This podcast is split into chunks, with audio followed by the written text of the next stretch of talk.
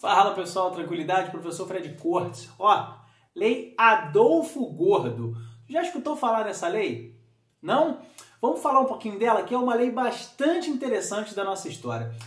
Essa lei ela foi publicada em 1907 aqui no Brasil e ela recebeu o nome deste parlamentar, né, um parlamentar, um republicano de São Paulo, né, que se eu não me engano chegou a fazer parte da Constituinte lá em 1891 né?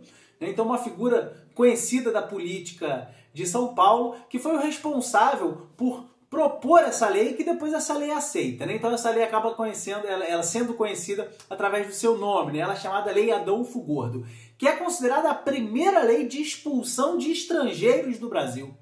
É uma lei que visava combater principalmente o crescimento do movimento operário aqui no Brasil. Né? Vale lembrar que em 1907 foi registrada a primeira greve geral de trabalhadores no território brasileiro, que paralisou algumas fábricas é, em São Paulo, principalmente, e aqui no Rio de Janeiro também, se eu não me engano.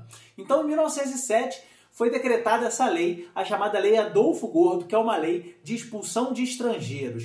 Por que isso? Olha só, o objetivo dessa lei era promover uma repressão ao movimento operário brasileiro, que crescia ali na década, né, na primeira década do século XX. Movimento operário brasileiro que recebeu muita influência do anarquismo no primeiro momento. Né? Até, até a década de 1920, boa parte do movimento operário brasileiro era influenciado pela ideologia anarquista, que, segundo consta, foi trazida aí por alguns imigrantes principalmente italianos. Né? Portanto, ao decretar essa lei, o poder brasileiro na época achava que, expulsando os estrangeiros, conseguiria então enfraquecer o movimento operário brasileiro naquele momento. Então, a Lei Adolfo Gordo é considerada a primeira lei de expulsão de estrangeiros do país, que é uma lei que visava promover uma repressão ao movimento operário brasileiro que crescia naquele momento.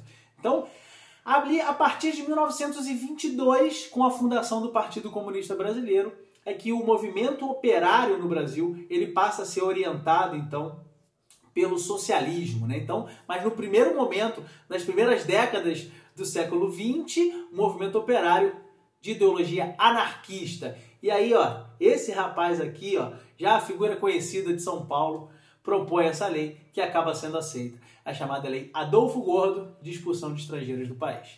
É isso, gente. Obrigado mais uma vez pela presença. Não esqueça de curtir, compartilhar.